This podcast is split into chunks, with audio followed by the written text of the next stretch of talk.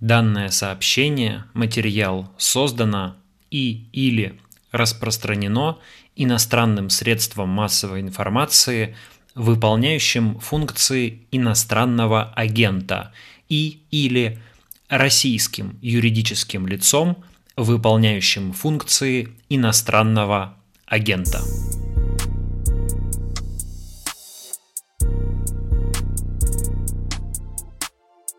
Друзья, добрый вечер. Меня зовут Дмитрий Колесев, я главный редактор платформы Republic. Мы сегодня будем говорить с э, политологом, журналистом э, Аркадием Дубновым. Аркадий Юрьевич, добрый вечер. День добрый, вечер добрый, Дмитрий. Аркадий Юрьевич, давайте начнем с э, того, что происходит между Россией и Западом, Соединенными Штатами, НАТО. Вот сегодня появились, кажется, признаки какой-то деэскалации.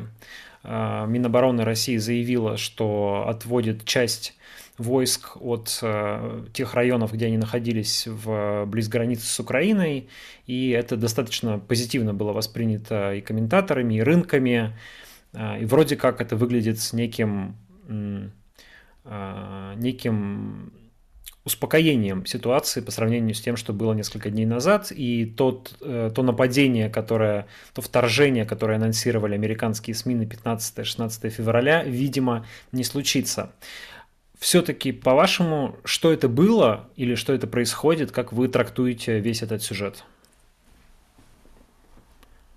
Дмитрий, э, я абсолютно э, спокойно без какого-то, так сказать, воспаленного удовлетворения отношусь к тому, что на сегодняшний день э, я прошу прощения, я прошу прощения. А, на сегодняшний день мы а, отказываемся говорить о каком-либо вторжении, потому что ну, нехорошо, наверное, так э, как бы ссылаться на самого себя. Я это прогнозировал и совершенно спокойно был убежден в том, что именно так все будет происходить. Два или три дня назад я написал на эту тему пост в ответ на очень экзальтированные реакции некоторых наших а, выдающихся творческих деятелей, э, которые уже готовы были посыпать голову пеплом в ожидании а, неминуемой э, войны 16 февраля. Я думаю, что просто мир сегодня становится свидетелем совершенно новой, а, нового формата дипломатии, военно-политической дипломатии, которую раньше он не видел – а, да он и вообще не видел раньше столь развязного, брутального бряцания, так сказать, э, э, военными инструментами, демонстративного игнорирования правилами, э, я бы сказал, конвенциональной дипломатии, к которой мы привыкли раньше, да, там, скажем, того Э, того принципа дипломатии, который нам в свое время демонстрировал, так сказать, Генри Киссинджер, челночная дипломатия, пинг-понговая дипломатия, то есть долгая, длительная, изнурительное э, сражение с противником, э, игра э, в закрытую, может быть, в темную, она давно осталась позади, просто потому что мир изменился, мир стал таким вот цифровым, прозрачным. А, всякий наблюдатель думает, что он имеет право вмешаться в эту игру и сказать свое мнение. Все как в Фейсбуке, в интернете, в соцсетях, что называется, свою глупость показать каждый из нас сегодня имеет возможность, и мир, в общем, немножко растерян в этой ситуации. Вот, поэтому я не думаю, что э, мы должны, что мы должны э, посыпать голову пеплом на каждое проявление, так сказать, вот такого сражения друг с другом. Идет, ну, не я первый об этом говорит, идет игра в моргалки. А, кто первый моргнет вот, в противостоянии между, скажем, Москвой и Вашингтоном – кто первый испугается, э, кто первый не выдержит этого нервного напряжения с демонстрацией силы и готовности ее применить. А, и самое главное, что мы сегодня обнаруживаем, и это, в общем, конечно, можно улыбаться, можно напрягаться. Ну, э, нехорошо нехорошо, так сказать, ссылаться на свой возраст, но я все-таки очень хорошо помню мальчиком, когда я все-таки уже интересовался политикой, я помню ощущение ужаса а, от 62 года, от Карибского кризиса.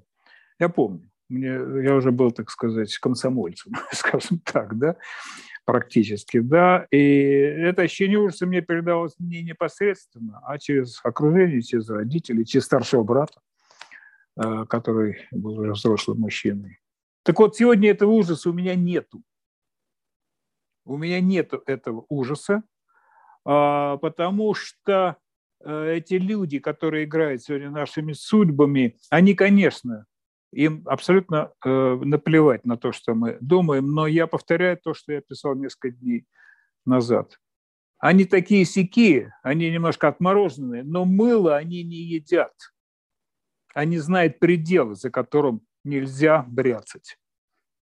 Очень высоки ставки. И они друг про друга это хорошо знают. Единственное, что оказалось неожиданным, ну, может быть, для ряда наблюдателей – а, и для меня, конечно, то, что, как я называю этих э, партнеров, как их называет наш уважаемый президент, а я их называю супостаты, так вот эти супостаты обнаружили спокойную возможность, нет, не так, возможность, возможность спокойно отреагировать взвинчиванием ставок адекватным, встречным, взвинчиванием ставок, но совершенно другим, как у нас говорят, асимметричным. Они раскачали такую информационную волну в ответ, которую здесь, в Москве, не ожидали. Они э, стали выворачивать наизнанку всю военную истерию, которая была у нас, готовность, так сказать, да, они стали выворачивать и издеваться. Несколько дней назад я писал, просто больно смотреть, как западные супостаты измываются над нами. Они все время говорили, вот вы сейчас начнете войну. А мы говорим, нет, нет, что вы, мы, мы за войну, мы за, мы за мир, самый мирный народ. Мы говорим, да нет, они говорили, вы, мы знаем, мы знаем, если вы не войну начнете, то вы провокацию строите. А мы говорим, да что вы, какие провокации? Они говорят, да знаем, знаем. Вообще знаем все про вас. Как вы это начнете? И наши растерялись как в этой э, ситуации вообще-то реагировать. Они все про нас знают, они готовы к тому, что мы начнем, и не боятся. А мир-то на ушах стоит. Мир-то правда верит и тем, и другим. И вот в этом состоянии обнаруживается вот этот, так сказать, верхний э, что называется, а, расписание заранее обреченной, не начавшейся войны, 16 февраля. Вот мы с вами сегодня в этот день и беседуем, да? Приедет господин Шольц, новый канцлер. Он уже, при, он уже приехал, уже приехал. Да-да, я знаю, я знаю. Я просто говорю, вот, так сказать, как это мы видим. Приедет э, мир-то как к этому готовился? Супостаты как нам объясняли? Да мы все знаем, про вас приедет к вам Шольц, приведет консолидированный ответ НАТО, где сказано, что ни шагу назад НАТО скажет. Мы э, никогда не поступимся правом, скажем, условно говоря, Украины вступить в НАТО. А там дальше будем говорить, но это никогда. И что вы тогда сделаете? Куда вы отступите? Вы начнете войну, мы же про вас все знаем. Приехал Шольц. Да, ну я как бы на эту тему писал, ну ничего, приедет Шольц. И ничего не будет с этим консолидированным ответом. Мы действительно его получим. Но Э, супостаты знают, что нам нужно оставить такую-то лазейку, чтобы сохранить лицо нашему уважаемому президенту, чтобы он имел возможность отойти, сохраняя лицо, и сказать, ну хорошо, вы, конечно, плохо ответили, но мы продолжаем разговор. Ладно. Но в последний раз, сказал наш уважаемый президент, больше такого, чтобы не было. Вот и все. Вот и все. Повторяю, мы, так сказать, конечно, очень страшные своей войной, готовимся воевать, но мыло мы не едим. Мы понимаем, что это ударит нам, по нам гораздо больше, чем по этим супостатам. Да? Ведь самое это забавное, что американцы настолько супостаты, настолько повторяли демонстративно, ну да, вы пойдете войной, но мы в этой войне воевать не будем. Вы пострадаете, а мы там далеко. Ну, мы пришлем им несколько самолетов груза и тушенки. Ну, так условно, как в войну тушенкой помогали. Но ни один больше американец на этих фронтах воевать не будет. А вы, пожалуйста, воюйте. Вам очень хочется, да? Вы хотите, чтобы подурались все главные ваши представители русского мира, герои маршалы? Ну, хотите. А дальше мы посмотрим, как ваш главнокомандующий будет управлять вашей страной, которую он из ничего сделал, э, так сказать, снова э, воюющий. Да, конечно, у вас там привыкли, как говорил маршал Жуков, других нарожаем. А бабы наши других нарожают. Вот и все. Поэтому вот я так к этому отношусь. Да? Мне очень больно наблюдать, как люди, э, как люди страдают в ужасе от неминуемой, как им кажется, войны на пустом месте. Действительно, это поколение лидеров, э, Путин, Шойгу, они обращаются с понятием войны как э, с этими, как геймеры играют, так сказать, в эти игрушечные войны, да, и это подло. Это просто подло по отношению ко всем нам. Не все из нас обладают, так сказать, выдержкой, терпением, а, здоровой психикой и умением анализировать. Да, они, в общем, большинство из нас живут простыми инстинктами. Если сказал, э, что я, так сказать, готов нажать на курок, я нажму его. Ну вот и все. Больше мне не хочется про это ничего говорить. Я думаю, что что мы еще будем не, не один день говорить, что мы все равно недовольны вами, и все равно, если вы будете себя плохо вести, мы все равно снова можем подвести наш бронепоезд, он у нас на запасном пути. Но, повторяю, э, войны не будет, потому что она будет убийственна для нынешнего, для нынешней правящей элиты в Кремле. Убийственно. Как вы полагаете, вот после того, как Кремль прошел через этот сюжет, в следующий раз им будет э, сложнее прибегать к такой угрозе войной, э, когда они захотят надавить на Запад? Очень хорошее как бы суждение. Вот это, это очень по-человечески, так сказать. Э, э, это вот та самая сказка про волки-волки, правда? Да? Кто ж теперь им поверит, если в тот раз они первыми сморгнули? Это про наших. Сложнее. Я думаю, что сложнее. Я думаю, что вообще мы переживаем некую такую точку излома Э, вот этой траектории отношений нас с Западом, а, мы обнаружили свою, я бы сказал, интеллектуальную уязвимость. Э, можно дальше про это говорить. Уязвимость, мне кажется, в том смысле, что мы не умеем пока капитализировать эту воинственность, которая нами наработана в результате этой мощной, э, как бы, мощной деятельности по перевооружению армии, которая нам казалась достаточно для того, чтобы убедить мир в том, что мы великая держава, равная Соединенным Штатам.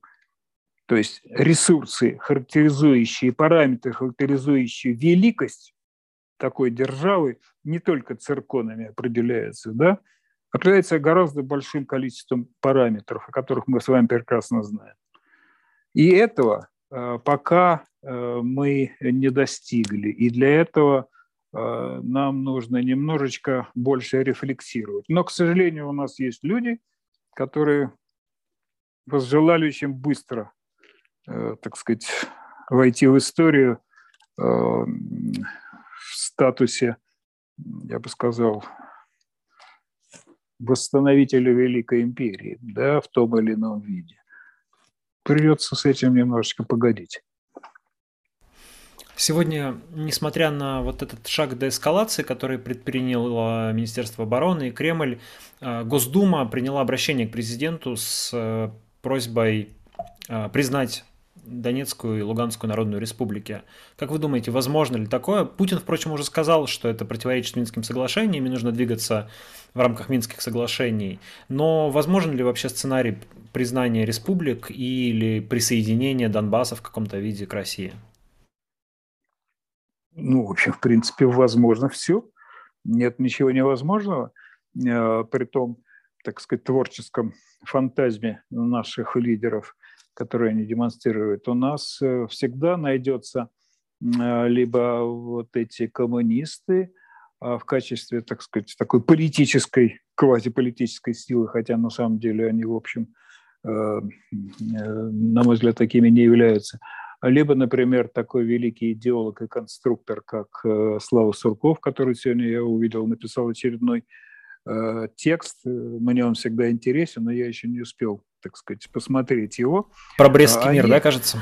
Да, про уход от похабности мы не имеем права. Я успел посмотреть на последний. Я люблю его читать, мне нравятся его, так сказать, образы. Веселый, веселый мужик, э, умеет фантазировать и ставить цели. Я тут недавно написал как раз вот статью для Вестника Европы, где удивительно, неожиданно для самого себя э, его цитировал в таком, я бы сказал, э, творческом ключе. Интересно. Короче, нам эти, э, нам эти люди и эти структуры, я имею в виду Сурков и КПРФ, очень важны и нужны. Путину они очень важны и нужны, потому что всегда есть некая стенка, точка отсчета. Вот коммунисты, вот они чего хотят. А Путин говорит, нет, ну, Западу, нашим партнерам, супостатам, вот видите, если вы продолжать будете со мной играть в такие игры, не, не захотите меня слушать, вот видите, часть народа, очень влиятельная часть народа, она вот так вот требует. И мне трудно будет им сопротивляться. Так что, пожалуйста, имейте это в виду. Это такой коммунистический Жириновский вот я имею в виду это, это предложение, это всегда э, возможность показать, ну, слушайте, вы видите, какие, с одной стороны, маргиналы есть у меня, с другой стороны, радикалы. И я ведь между ними, как между струйками дождя, вынужден, так сказать, вести свою политику, да, чтобы сберечь жизни людей, страну, мир. Так что я считаю, что это все очень э, полезно. Есть такие известные выражения, никого не буду обижать, они либо полезные, так сказать, люди и так далее. Вот. Мир красен этими людьми, политиками. Спокойно к ним надо относиться и к их, и к их предложениям. Это нужно, в общем. Это в Китае только не может быть параллельных мнений в открытом ключе. А у нас еще можно. Какие-то преимущества от э, признания республики или от э, интеграции Донбасса в каком-то виде в территорию России для Кремля, для Путина есть или нет? Ну, я думаю, что нет. Я думаю, что это долговременное э, прозябание э, и сосредоточение на попытке э, заставить мир объяснять, что мы не агрессоры, что мы таки действительно мирные люди, а, попробуйте доказать миру, доказать миру, что мы исчерпали все пути для мирного решения этой проблемы, а мир нас начнет тыкать, тыкать в прошлое, в 2014 год. Ведь уже устали все объяснения насчет того, а чего они устроили переворот. И мы тогда вынуждены были вот там отвечать на чаяния наших русских, которые боялись того, что придут радикалы – Э, с визиткой Яроша и начнут там бог знает что делать. Но мир-то уже это не воспринимает. Это как дурной анекдот, все эти рассказы. А сколько было после этого всяких переворотов? Чего мы, так сказать, э, чего мы не реагировали на эти перевороты?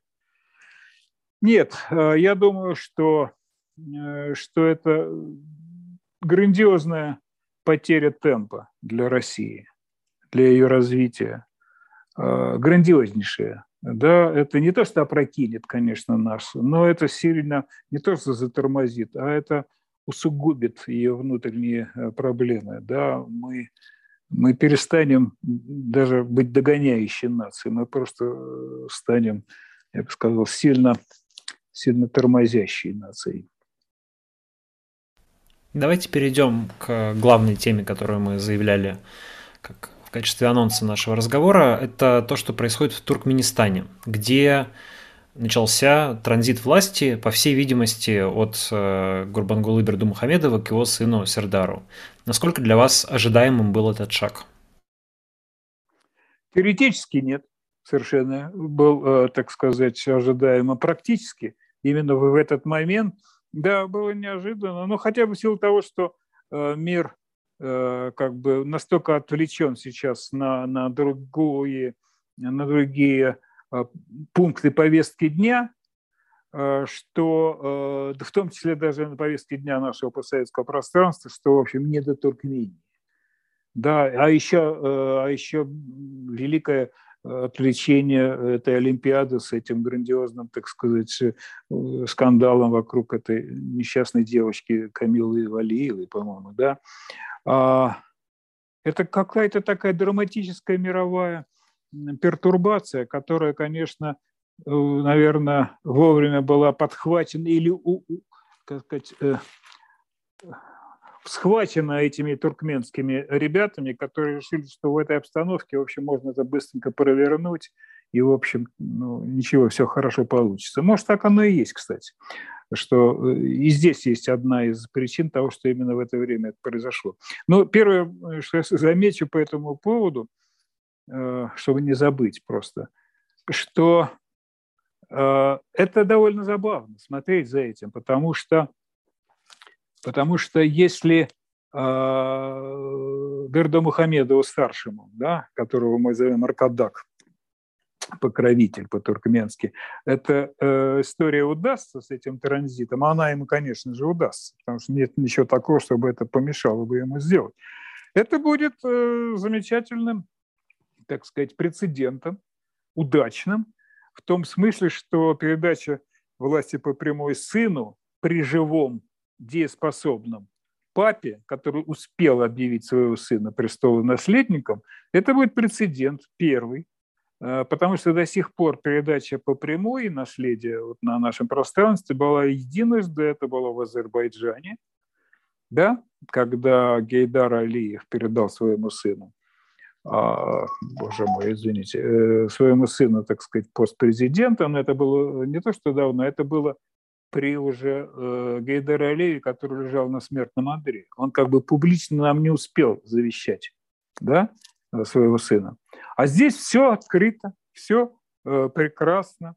Ну, вот просто как выдают замуж или как женят. Откровенно папа ведет дочь под венец. Вот так вот папа ведет сына под престол. То есть просто ну, абсолютно нелегитимная передача власти, да, если бы мы э, говорили о том, что это совершенно естественно в стране, где, в принципе, бывают президентские выборы и так далее. Значит, э, а, первое. Замечаем, что это прецедент. Б. Э, в чем неожиданность? В том, что это именно сейчас. Ну и я это в первые дни объяснял просто казахстанским испугом. Да, э, никто меня пока не успел убедить в том, что это не так.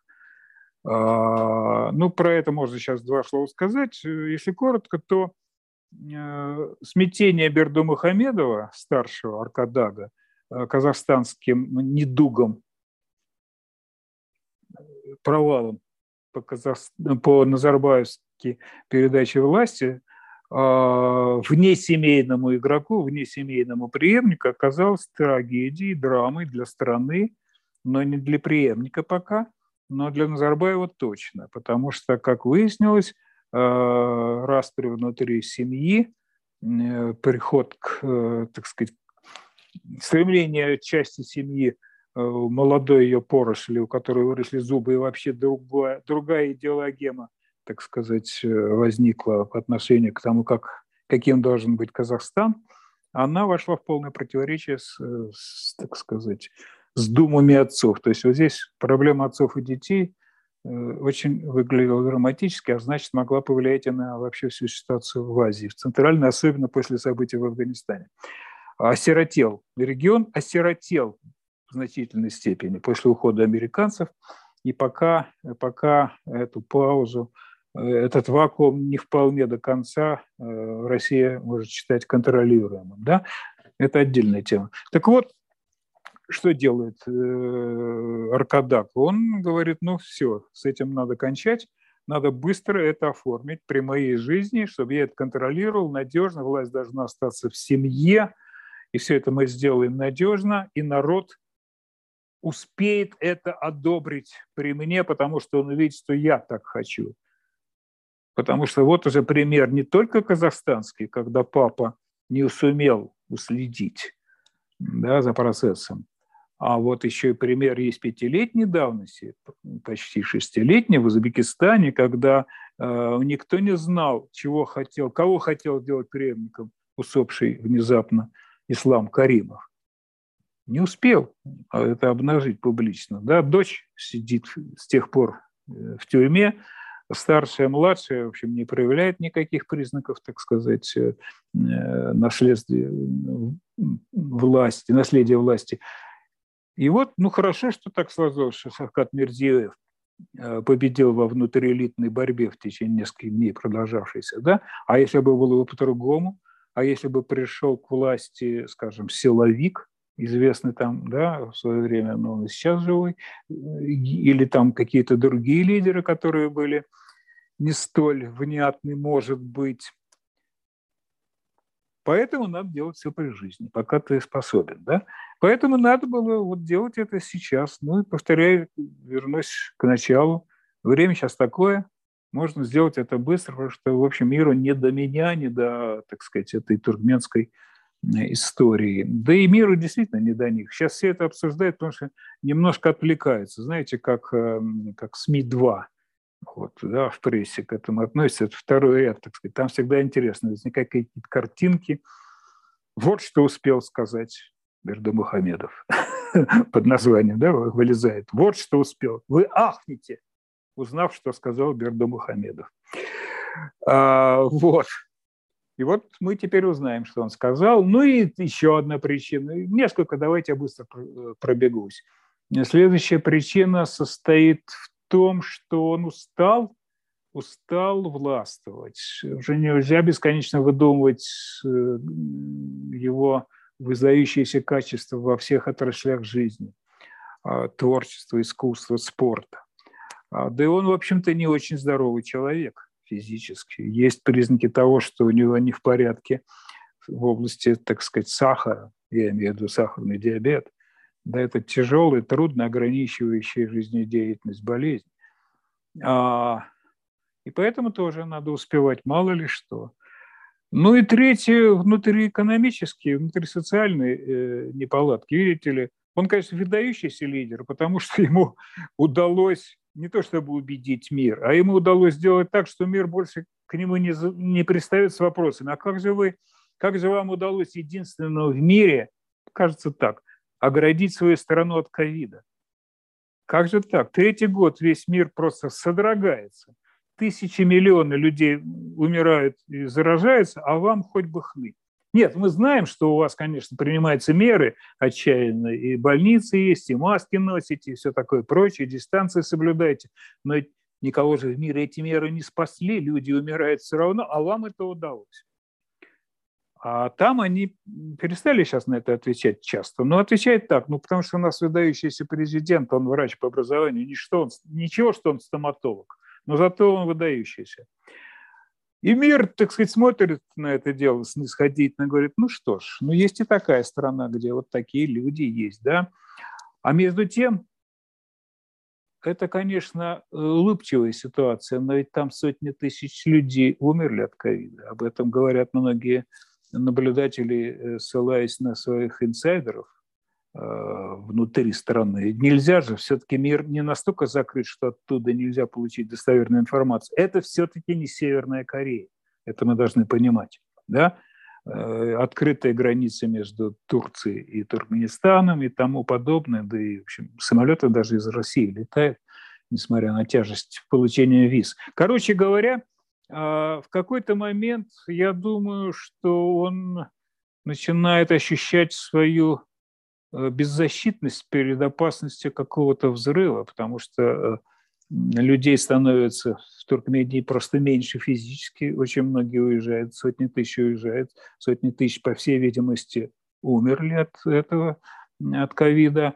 А, кроме того, э, люди, которым можно доверять, сообщают, что он очень начинает опасаться, я имею в за свою личную безопасность, потому что вот за последние э, годы, что он у власти, сменилось шесть, шесть силовиков, которые возглавляли его личную, э, отвечали за его личную безопасность, в то время как у Туркменбаши первого президента СПР Мурата Ниязова был всего один силовик, который отвечал за его безопасность, генерал Акумарат Реджепов, который и привел фактически к власти нынешнего этого Аркадага. Он участвовал в этом, по-видимому, так сказать, значительной дворцовой интриги, которая закончилась ну, у меня нет этому доказательств, но, в общем, все сходятся, многие сходятся на наблюдатели, что обстоятельства ухода из жизни Ниязова 21 декабря 2006 года весьма сомнительны, неоднозначны. Да?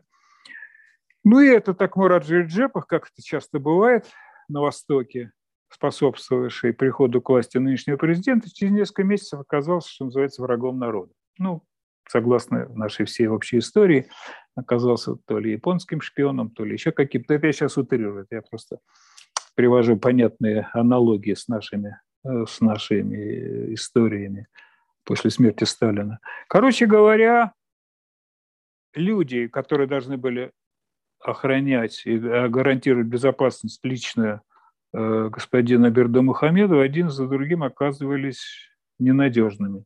Их, по-моему, пять или шесть человек. Об этом, кстати, сейчас быстро про это проговорю, но это, это важно. Об этом, в частности, напоминает Гельды Киризов, который несколько дней назад, по-моему, дня 3-4 назад, объявил о своем выдвижении на пост президента Туркменистана. Это единственный человек, который, который позволил себе вне контроля, так сказать, Ашхабада сделать это.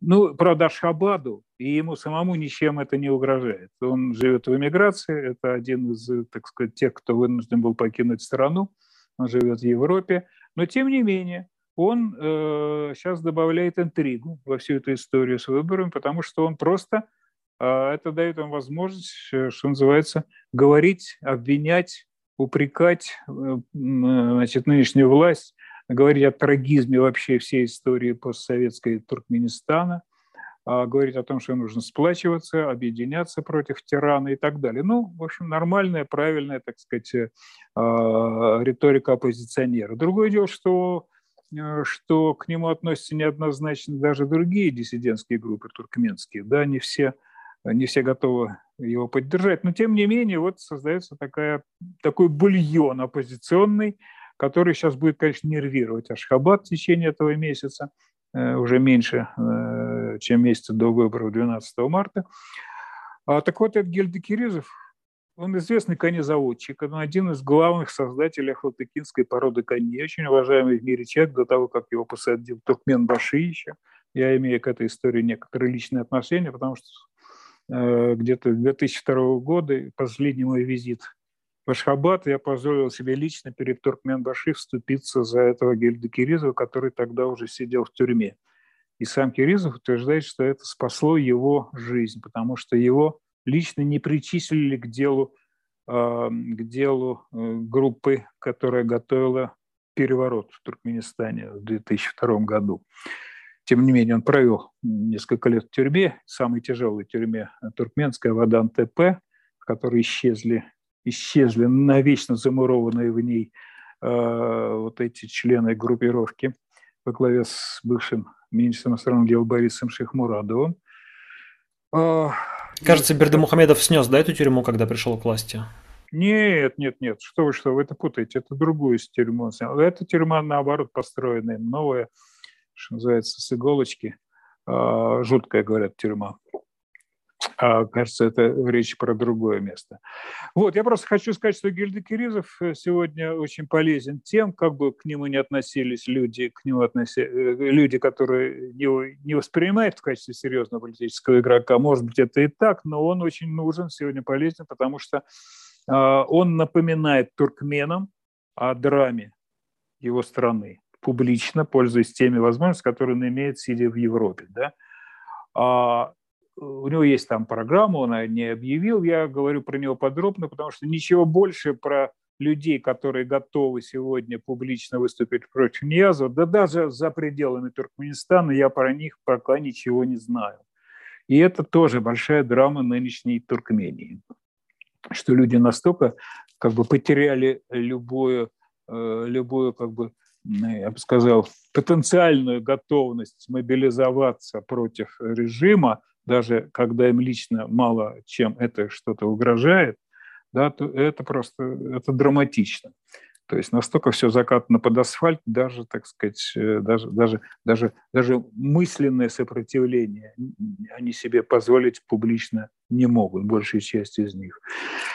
Вот. Ну и что еще про это надо было бы сказать, что э, экономические нью-рейдсы в стране настолько сегодня уже стали рядовым явлением с точки зрения того, что основные продукты питания по, э, по государственным ценам э, становятся малодоступны, и это всегда, в общем, э, наверное, парализует деятельность людей, потому что они всегда вынуждены думать очень о примитивных вещах, просто о примитивных вещах, как бы выжить. Это, наверное, отличительная черта туркменского режима, потому что она выгодна э, властителям, поскольку она, она как бы убивает, э, убивает как бы в людях некое достоинство, которое позволяет им сопротивляться и каким-то образом организовываться. Да? А э, я часто думаю, что это делается, в общем, в силу просто экономических проблем и внешней политики, связанной с внешней политикой, потому что газ – Э, по запасам которого страна занимает четвертое место в мире, так и не стал панацеей от всех проблем Туркмении. Но одновременно, вот на, на мой взгляд, он очень непрофессиональный в этой ситуации, как, экономический, как экономист приводит э, к примитивизму нынешней туркменской жизни, просто к примитивизму. Да? Он настолько он настолько отличает Туркмению от всех других постсоветских стран, э, что становится просто какой-то жуткой, жуткой визитной карточку распавшегося союза. Мне не приходило в голову, что можно довести одну из частей этого союза до такого ужаснейшего состояния. Я до второго года все-таки бывал в этой стране, да, я уже там уже третий десяток лет, нет, 20 лет просто персона нон-грата в силу того, что дружил с лидерами этого заговора, и поэтому в свое время был, так сказать, причислен к, к числу их организаторов и было возбуждено против меня дело уголовное и так далее. А, но, тем не менее, я, я очень боюсь, что это надолго. Вот эта туркменская ситуация, она, процесс гниения, гниения, он очень глубокий, вот как зуб, если его не лечить, выдрать зуб, и там э, неправильно его лечить, и он гниет и гниет, начинает сначала десна и так далее э, болеть, а дальше начинается сепсис. Что-то подобное, э, если переводить вот на такие образы, происходит в Туркмении. И далее, отвечая на вопрос, наверное, который вы, может быть, зададите. А чего ожидать от Бердамухамедова-младшего? Да, хотел спросить, кто он вообще такой, что про него известно, и ждать ли каких-то изменений? Про него мало что известно. Вот я прочел, так сказать, такие беглые зарисовки, которые про него делают, делает пресса, в том числе вот там и BBC написала такой, такой фьючер. А, про него говорят, что он прошел, э, так сказать, курс молодого бойца политического, так сказать, да, на многих ступенях э, управленческой карьеры, а, по которым его за ручку, буквально за ручку провел а, отец. Он там был министром, здесь он был депутатом, там он был губернатором, там он был дипломатом, да, а, и ничего не известно про какие-то успехи, которые он себе снискал на какой-либо из этих должностей. А, более того, когда он был губернатором одного из вилаятов, областей Ахалского, это центральный вилаят, который, центр которого, в общем, Ашхабад, да, это Ахалтыке. Это территория племени Ахалтыке, главенствующего среди пяти основных племен Туркмении.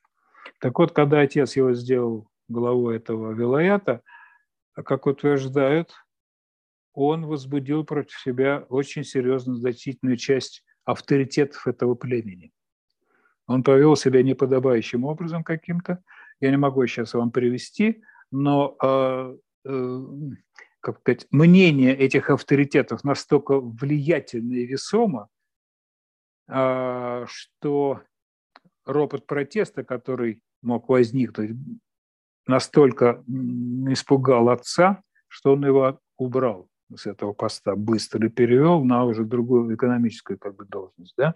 И это серьезная, это серьезная, так сказать, черта, которая характеризует этого молодого Сердара, Сердар по-туркменски вождь, э, характеризует его с точки зрения умения э, как бы коммуницировать с людьми, с э, лидерами, ну, хотел сказать, лидерами общественного мнения, но это немножко не так в Туркмении, с местными авторитетами, в хорошем смысле авторитета, не как у нас, криминальный, да, считается, а с людьми, которым прислушиваются люди простые. Так вот, проблема вот такой коммуникативной особенности, она отличает, видимо, этого человека и на э, других, как бы его, в других его ипостасях, да.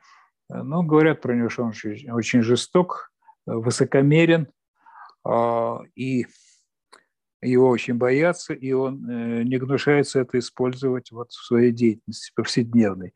Но сегодня он настолько будет далек от общения э, с людьми, нижестоящими в силу традиции власти в этой стране, что эти проблемы, может, ему уже не будут мешать. А, ну, знаете, образ теперь очень хороший рождается.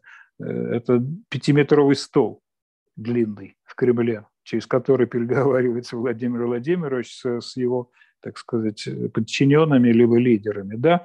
Так вот, такой длинный-длинный стол теперь будет отгораживать нового президента – точно так же, как и старого. Он так и давно уже был. Огромная дистанция, кстати, еще до ковида характеризовала даже, даже вот эту топологию пространства, где выступал лидер и, и старцы, авторитеты народные да, в залах конгрессов их.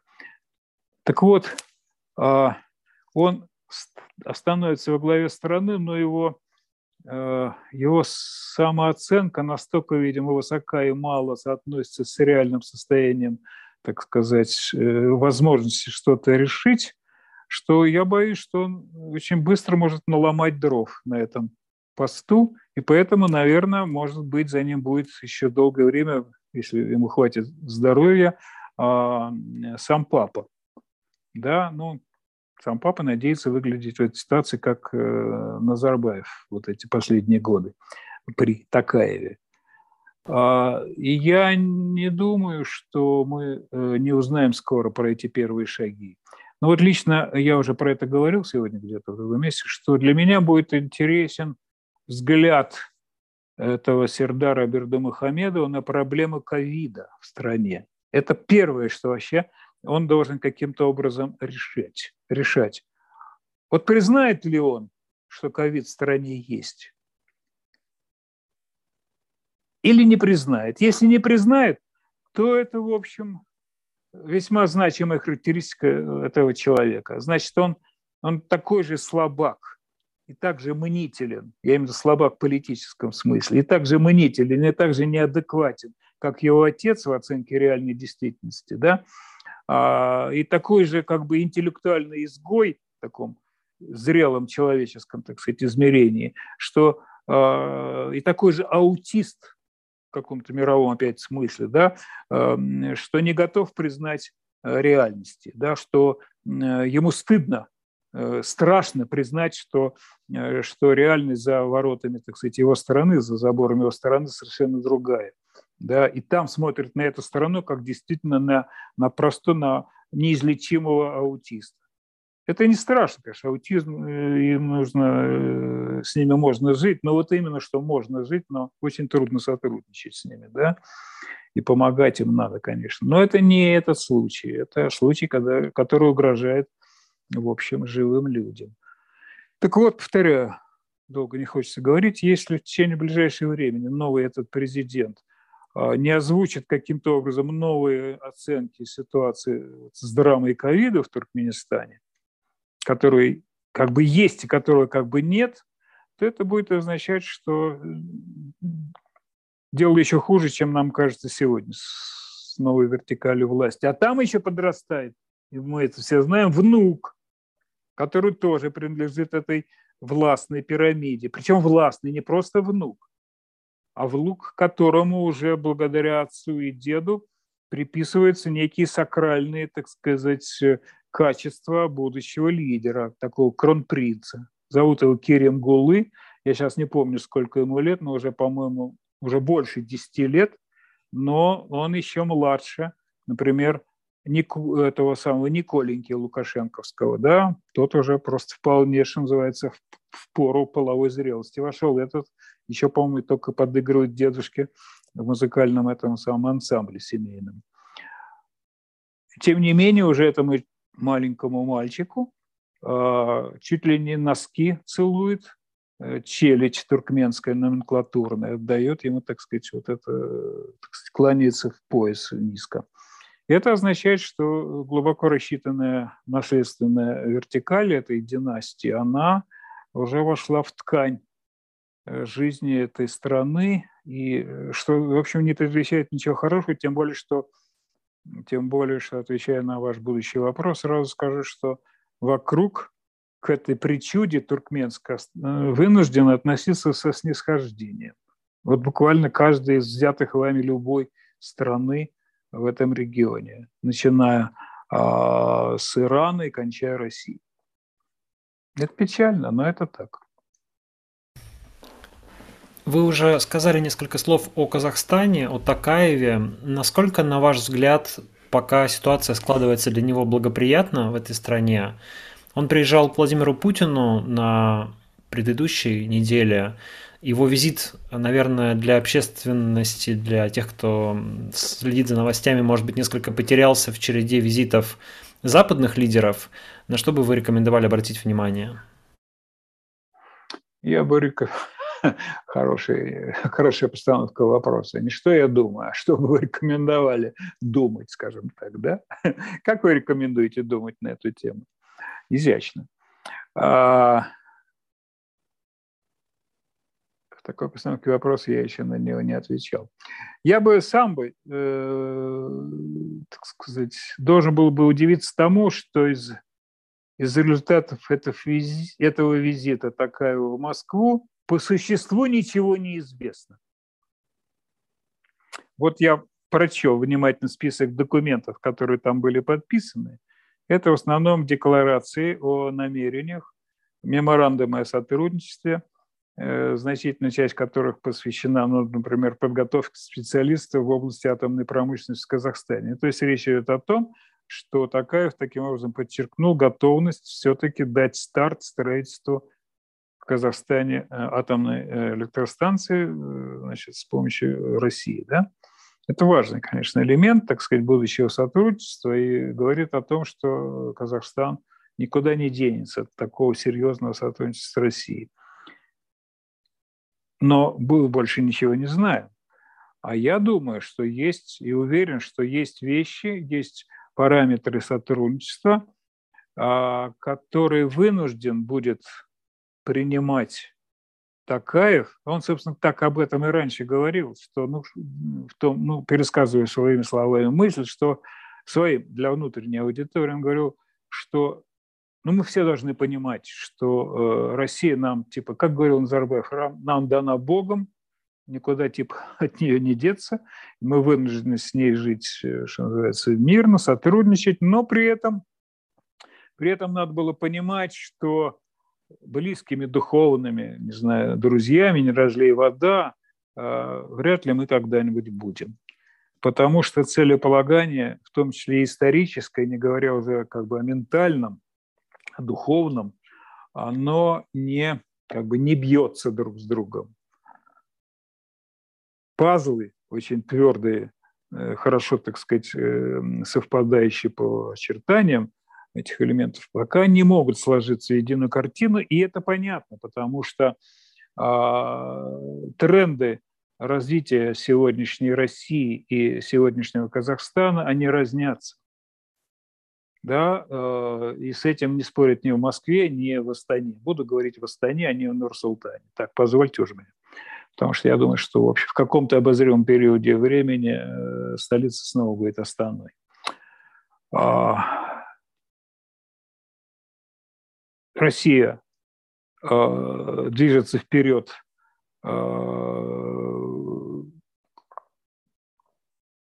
Кремль крутит педали своего велосипеда так, чтобы этот велосипед под названием, под названием э, «Новая Российская как бы, империя», «Новая верификация», э, не верификация, новая э, инсталляция русского, русского мира, как хотите, она движется вперед, она развивается, потому что если не, не крутить педали, то это все рухнет. Так вот, когда э, в Кремле крутят педали, так сказать, шелест этих педалей, он очень хорошо слышен в Казахстане, потому что там все время, а, там все время напрягается, в какую сторону, так сказать, э, будет развиваться, а, так сказать, рулежка этого велосипеда. Может быть, на следующем как бы историческом, краткосрочном даже периоде этапе а, это обернется для Казахстана новыми испытаниями. Мы же знаем, разговоры еще прошлого года о подарках русского народа, которые нужно возвращать, и речь о северных территориях Казахстана а, и так далее. Я не хочу, мне так устал я про это говорить. Э, важно другое. Казахстан укрепляет свою недавно обретенную независимость, суверенитет в качестве субъекта мирового порядка, субъекта независимого, а Россия восстанавливает – восстанавливать в том числе, возможно, за счет этого Казахстана, как и за счет некоторых других, так сказать, нынешних э, территорий бывших членов, э, элементов Советской, э, Советской империи. Так вот, вот это, с одной стороны, восстановление, а с другой стороны, установление, да, они не могут совпадать по своему развитию, потому что они в известной степени как бы противоречат друг другу, да, а, и это это реальность, потому что вот выросло в Казахстане поколение, уже оно выросло, и мы теперь это видим даже по, по, по январским событиям, э, если их сейчас близко не анализировать, которое выросло вне, вне так сказать, социума советского образа, да, 30 лет, да, уж не говоря о, тем, о тех, кто родился в Советском Союзе, но уже сформировался уже в этом Казахстане, это 40-50 лет, да, и этим людям совершенно неинтересно то, э, что думает про Казахстан, скажем, в России. И они никогда, еще долгое время, и э, тем, кто сидит в Кремле, никогда не уговорить, что у них общее будущее да, и общие интересы. Казахстан все больше и больше говорит о себе как о государстве, где живут тюрки – да, вот это тюркское, тюркский мир, который сегодня противостоит в известной степени русскому миру, который, который очень, э, как бы, на котором спекулирует наш верный друг, партнер, а пока не ставший супостатом, значит, господин Эрдоган – он очень, в общем, достаточно популярен, скажем так, и Назарб... в Казахстане. И Назарбаев одним из тех, один из тех, кто в очень значительной степени способствовал этой популярности идеи тюркского мира. А, мы помним, что Туркестан, э, Туркестан был э, назван Назарбаевым культурной, так сказать, э, сакральной столицей этого тюркского мира. Туркестан – это город на юге Казахстана, да, и э, там Эрдоган, в общем, э, ему это очень нравилось, что такой влиятельный политик, как Назарбаев, в общем, как бы думает э, с ним приблизительно одинаково. И это никуда не, не деть. Поэтому, поэтому я, как вам сказать, не, возвращаясь к Такаеву, Такаев человек опытный, искушенный, и он знает, что, что вот такое будущее не будет единым для Москвы, для Астаны, а, но есть реалии, с которыми он не может не считаться, хотя бы из последних реалий это действительно спасение его режиму, которое пришло из Москвы в январе, когда УДКБ, так сказать, да, а точнее говоря, русские его спасли своим, э, своим присутствием. А у, а, у него, а у него были альтернативы, как вы думаете, к кому-то другому обратиться, к той же Анкаре или нет, еще кому-то? Нет, нет, нет, нет, не было никаких альтернатив, а, совершенно очевидно. а, потому что вот тогда был бы очень серьезный, глубокий, может быть, даже и военный конфликт вот в этом регионе. Потому что Москва бы никогда бы не позволила вторжение, а, так сказать, ну, это не вне региональной силы, как мы говорили, например, там, об американцах, там, да, а, здесь нет, это даже невозможно себе представить, да и не пошли бы ни турки, ни китайцы, никто другой спасать Такаева. Так вот, э, Нобель Соболевич, так, по-моему, говорит, положение обязывает э, Такаева, поэтому он сегодня, э, наверное, вынужден Москва может делать предложения, от которых такая вряд ли в силах отказаться. Я не только об экономике говорю, я думаю о я, я, так сказать, аспекты безопасности. В том числе, я про это и говорил раньше, что э, сегодня у нового, у Такаева очень слабая крыша, которая ему позволяет как бы удержать, удержать э, в перспективе светскость своего режима от этой мощной пассионарной идеи э, нового, так сказать, исламского Э, мира. Да, это, это модная идея, которая стала особенно популярной после падения, после бегства американцев из Афганистана. Да. Я еще раз повторяю, что дело не в талибах. Талибы не опасные режимы, сами по себе талибы. Но э, популярность их, так сказать, победы над э, супостатами, она, конечно, выглядит очень такой достижением этого пассионарного молодого так сказать, э, стремление вот этих новых эм, э, исламистов, борющихся за право утверждать свой взгляд на, на, на социум. И в Казахстане это вполне было бы возможно начать новую реальность такого рода. Я имею в виду то, к чему, может быть, стремились племянники Назарбаева. Мы сейчас снова возвращаемся уже я не хотел бы глубоко залезать, но э, племянники Назарбаева, сами Табиш, генерал, бывший заместитель главы комитета безопасности, его старший брат Кайрас Балды, а, который выпистывал несколько тысяч, наверное, молодых людей, воспитанных в салафитских традициях, которые, возможно, а часть из них и была таким ядром этого кулака, который действовал там 5, 5 э, января, 5-6 января, да. А, и эти люди, если бы они пришли к власти, я говорю про племянников, то, в общем, я не думаю, что они бы долго удержались, но э, тренд, который они бы обозначили своей более или менее удачной попыткой э, переворота – он очень серьезно бы сказался на будущее, на будущем всего региона. Да? И в этом смысле э, надо, в общем, отдать должное реакции Москвы, как я это вижу. А, в общем, в известной степени та реальность, которая была утверждена или, или, или восстановлена с приходом ОДКБ, она, э, ну, в общем, она скорее позитивна. Будем, так сказать, признаемся себе в этом, да, а, как бы не будем либеральнее Папы Римского здесь, потому что все, что мы могло, можно себе было бы представить дальше, я, я боюсь описать в общем, языком, который, который будет приятен, так сказать, для, для жизни. А, Все-таки в Казахстане – Э, эти тенденции радикализма исламского сильны настолько, чтобы их принял да, значительная часть населения. Да. А к югу от Казахстана, да, это было бы, в общем, хорошо подожженным Бигфордом шнуром. Вот, поэтому, ну что же, э, одним, одним одна демократия, другим другая демократия, да.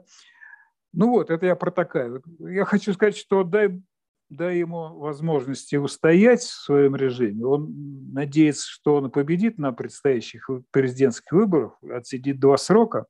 Если ему удастся каким-то образом стабилизировать ситуацию, доказать свое право на такое, я бы сказал, э, э, политическое лидерство, дай бог. Но пока и здесь я не вижу у него э, больших ресурсов, к сожалению, не вижу, потому что Но вот учредить как бы казахстанскую демократию, он объявил, что в марте он предложит новую программу реформирования политического стране. Я пока не вижу перспектив серьезного, так сказать, серьезных каких-то ожиданий. Почему? У него нет у него нет партии, у него нет серьезной поддержки внутри страны, у него нет базы социальной. Да?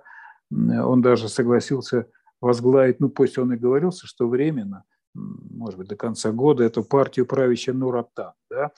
Это такой казахстанский вариант КПСС, партия чиновничества, которая делает карьеру, только вступив в Нуратан. А это никогда не сможет стать базой для реформ сама по себе номенклатура себя никогда не реформирует, это понятно. Да? Вот, поэтому я, в общем, достаточно скептически отношусь к тому, что он может сделать, хотя верю в том, что он хочет это сделать. Там предстоят невеселые не, не времена. Но пока его задача основная окончательно как бы нивелировать, дезавуировать влияние Назарбаевского клана.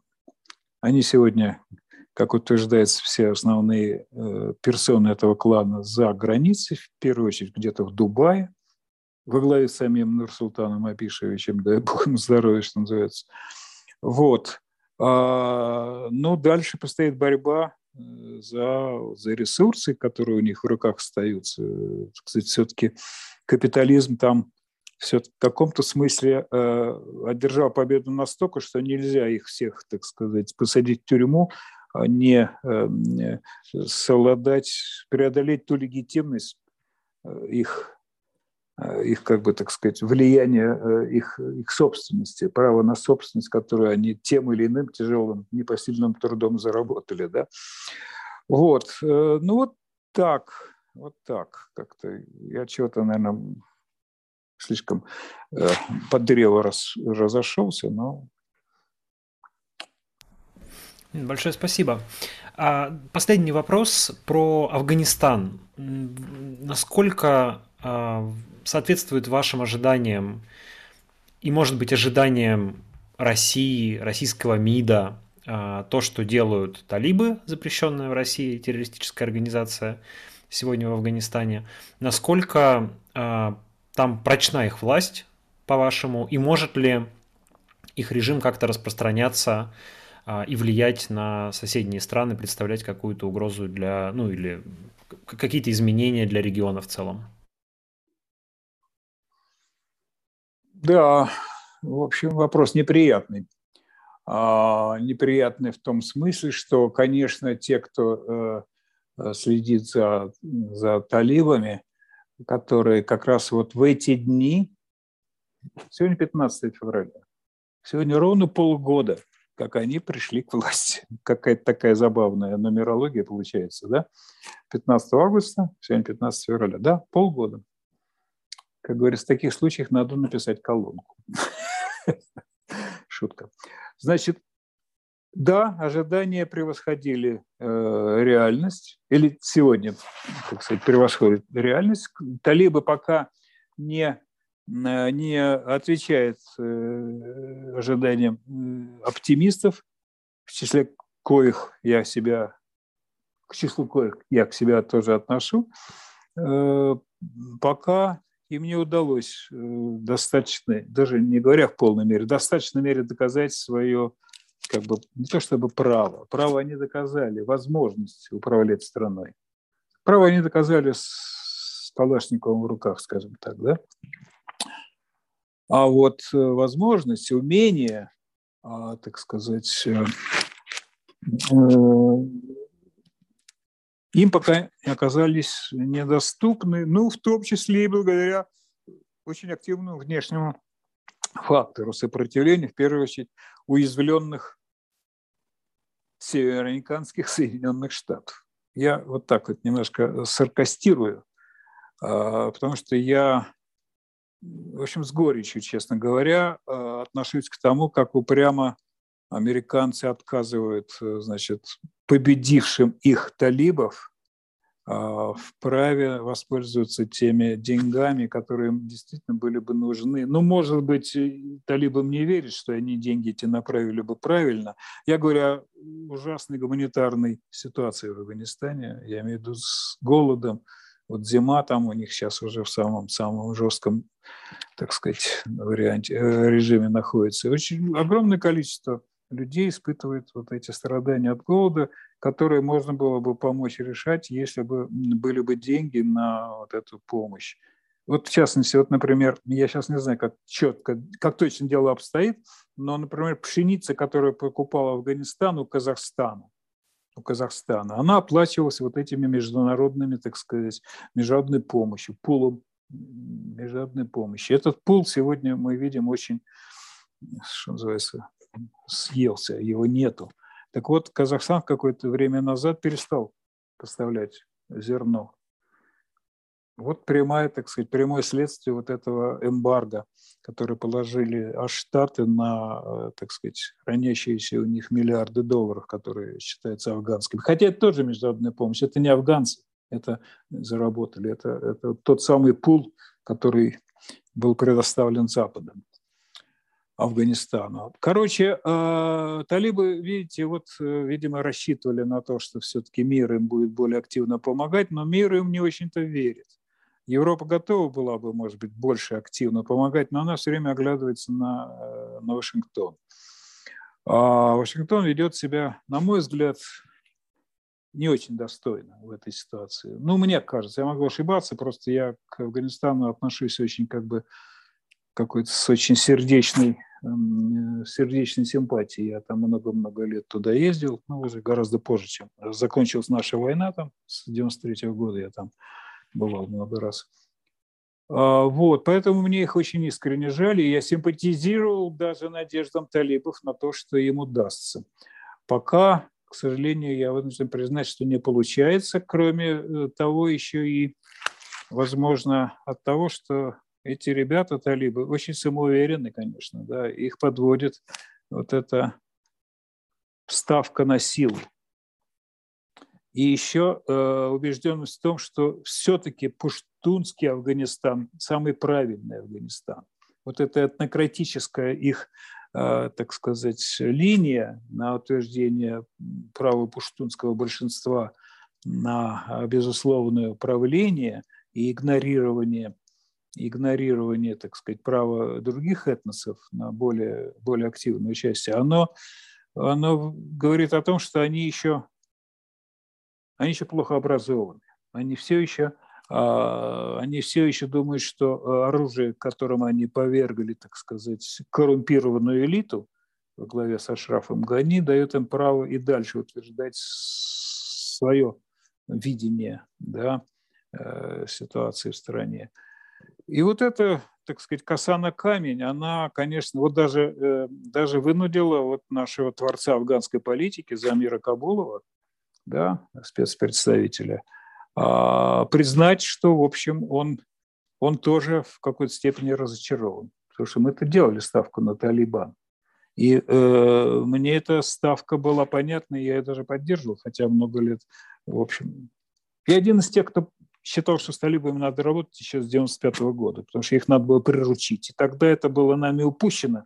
И вот спустя многие годы мы вернулись к этой тезе, но не потому, что нам талибы понравились, а просто талибы э, были нашим средством, нашим инструментом э, в борьбе против, э, скажем, Соединенных Штатов. Это другая история, да? Но, тем не менее, мы сделали на них, в общем-то, в известной степени ставку. Эта ставка пока оправдывается слабо. А потому что, в частности, мы не можем заменить американцев. Я имею в виду деньгами. Да, и весь, весь мир это понимает. Да? Мы можем только их, так сказать, э, говорить о том, что, в общем, э, э, неправильно их отбрасывать. Надо им помогать, но этого мало, понимаете. Помогите нам деньгами, а не советами. Ну вот, как я к этому отношусь. Ну и кроме того, конечно, есть известные элементы подзуживания э, тех, кто хочет на этом, э, на этом подзуживании, на сопротивлении Талибан, прикрываясь, так сказать, лозунгами э, отпору лозунгами необходимость отпора этому мракобесию, наживает себе политические очки и усиливает свои, так сказать, внутренние позиции. Я говорю сейчас о Таджикистане.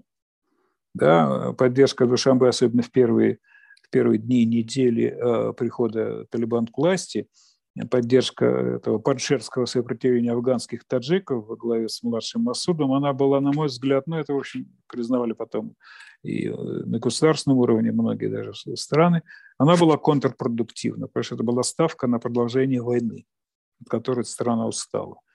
Бесперспективной абсолютной войны, просто ужасной, потому что просто за, за э, лозунг сопротивления должны были Э, должны были умирать молодые, скажем, афганские таджики.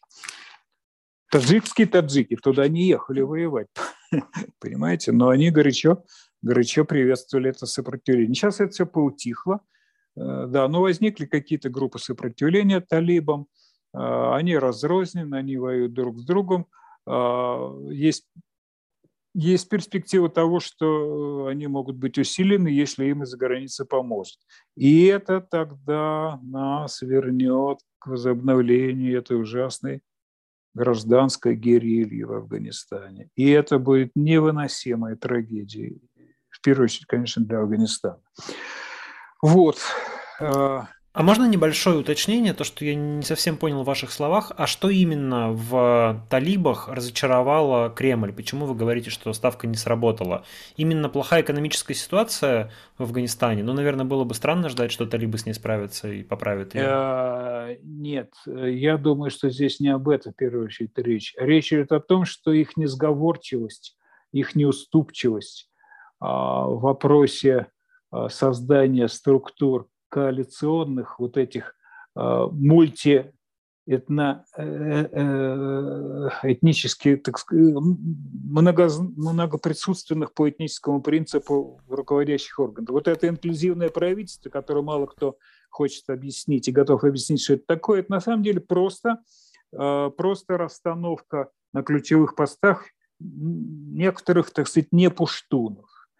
Но и, и то, чего э, готов был бы, э, на это готов мир был бы отреагировать гораздо более позитивно. Ну, покажите нам, мы уже вас просим, покажите нам, нам легче будет объяснить нашим налогоплательщикам, что мы вам будем помогать, если вы покажете себя более белыми и пушистыми. Покажите, что вы не хотите, э, так сказать, э, третировать афганских таджиков, туркмен, узбеков – Покажите, что вы относитесь хорошо к шиитам, а главное, покажите нам, что э, права женщин и девочек вы уважаете. Да?